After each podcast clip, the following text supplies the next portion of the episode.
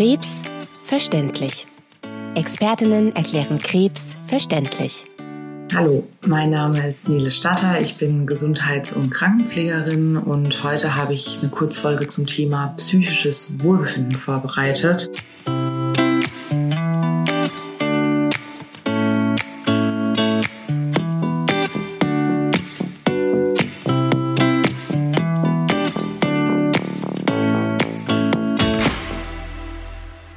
Ich finde, es ist ein relativ großes und auch ein sehr, sehr wichtiges Thema, denn gerade am Anfang, wenn da was neu entdeckt wird oder eine Verdachtsdiagnose besteht, dann ist es erstmal ein riesengroßer Schock und dann sind da viele Fragezeichen im Kopf und auch ganz viele Gefühle, mit denen man jetzt neu konfrontiert wird, die man jetzt so vorher vielleicht auch noch nicht kannte. Und so eine bösartige Erkrankung, die verändert das Leben von, von einem Patienten oder von einer Patientin schlagartig, aber auch von deren Angehörigen. Und das ist eine riesengroße Herausforderung. Und mittlerweile wissen wir, dass wenn es uns körperlich nicht gut geht, dann hat es auch Auswirkungen auf unsere Psyche, genauso wie umgekehrt. Und jetzt kann man sich vorstellen, da sieht man was im Körper bildlich, da wird was entdeckt und das Körperliche, das wird jetzt auch behandelt. Aber da ist ja auch noch was ganz anderes entstanden und zwar das seelische Leid und es möchte genauso versorgt werden. Und daher gilt es eigentlich auch nicht nur den Krebs zu behandeln, sondern auch die Psyche, damit die Sorgen, die man hat, nicht verdrängt werden. Nele, wieso kann denn das Gleichgewicht unserer Psyche auch schon am Anfang kippen? Also es ist so, dass jeder von uns ganz verschiedene körperliche Grundbedürfnisse hat und ganz simpel kann man eigentlich sagen, was ist jetzt so ein Grundbedürfnis, zum Beispiel Essen oder Trinken. Und um ausgeglichen zu leben, versuchen wir Menschen, dass die Psyche immer im Gleichgewicht ist und wir tun eigentlich unterbewusst Dinge, die wir brauchen, um diese Waage eben immer im Gleichgewicht zu halten. Und bei so einer schweren Erkrankung, da können eben mehrere Grundbedürfnisse von jetzt auf gleich verloren gehen. Und das wiederum kann dann diese Waage ganz schön in Schräglage bringen. Gibt es eigentlich irgendetwas, was viele Betroffene im Unterbewusstsein machen?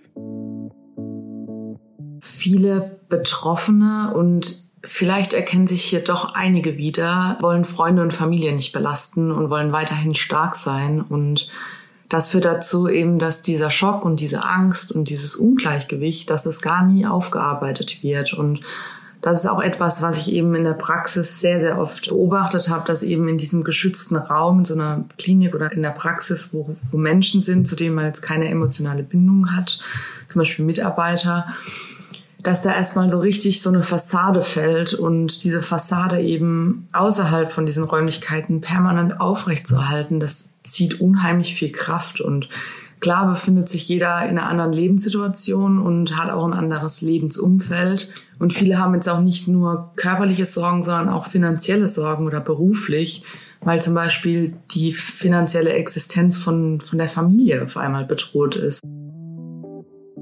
Und gibt es denn dann auch Angebote, die ich wahrnehmen kann, wenn ich merke, dass mich das alles überfordert?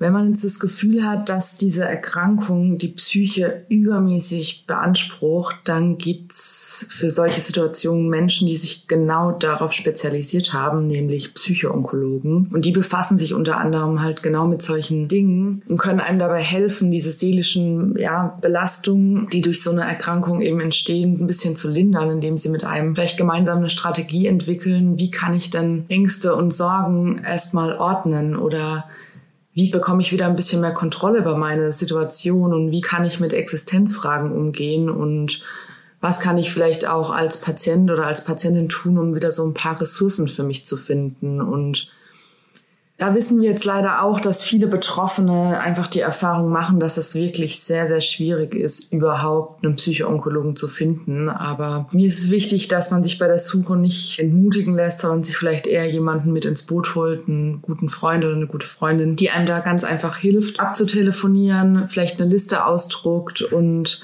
dass man da einfach zusammen nochmal weiter sucht. Und es gibt aber auch noch was anderes, nämlich Selbsthilfegruppen. Und Selbsthilfegruppen gibt's mittlerweile eigentlich wohnortnah in ganz, ganz vielen Städten. Und die gibt's im Internet, kann man da einfach mal schauen. Und das kann auch helfen, sich einfach mal mit anderen Patienten auszutauschen, die vielleicht ähnliche Sorgen oder Erfahrungen ähm, gemacht haben.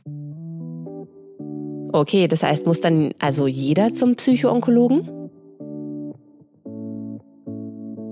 Es ist so, dass nicht jeder zum Psychoonkologen muss, aber mir ist es wichtig, überhaupt zu vermitteln, dass es dieses Angebot überhaupt gibt und dieses Angebot, das kann man auch in Anspruch nehmen, wenn man es benötigt. Und dieses Angebot, das will ich auch noch sagen, das ist nicht nur für Patienten, sondern das ist auch für Angehörige. Also auch Angehörige können in äh, Selbsthilfegruppen gehen. Das ist äh, nichts Seltenes, sage ich jetzt mal.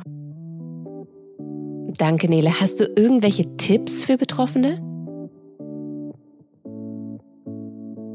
Also es ist wichtig, dass man sich nicht zurückzieht, weil dadurch der Alltag einfach bedrückender werden kann und es kann einem gut tun, wenn man sich mit Freunden und Familien austauscht. Und gerade innerhalb von Familien kann die Erkrankung zu Unsicherheiten führen, sage ich jetzt mal, weil die Familie weiß nicht, ob sie sie drauf ansprechen kann oder wie sie sie drauf ansprechen kann, weil da vielleicht auch niemand was losrollen will, sage ich jetzt mal, wenn es einem vielleicht gerade gut geht. Und die Familie kann von außen nicht erkennen, was man braucht oder was man gerne hätte. Und wenn man das offen kommuniziert, ist es viel einfacher, einen Weg zu finden, wie man da gemeinsam mit umgehen kann. Und auch wenn Entscheidungen eben bevorstehen, dann muss man die nicht alleine treffen. Man kann sich vorher zusammensetzen, man kann Fragen aufschreiben, die eben die engsten Familienmitglieder oder Freunde oder so haben und die zu einem Gesprächstermin mitbringen. Also das ist überhaupt gar kein Problem.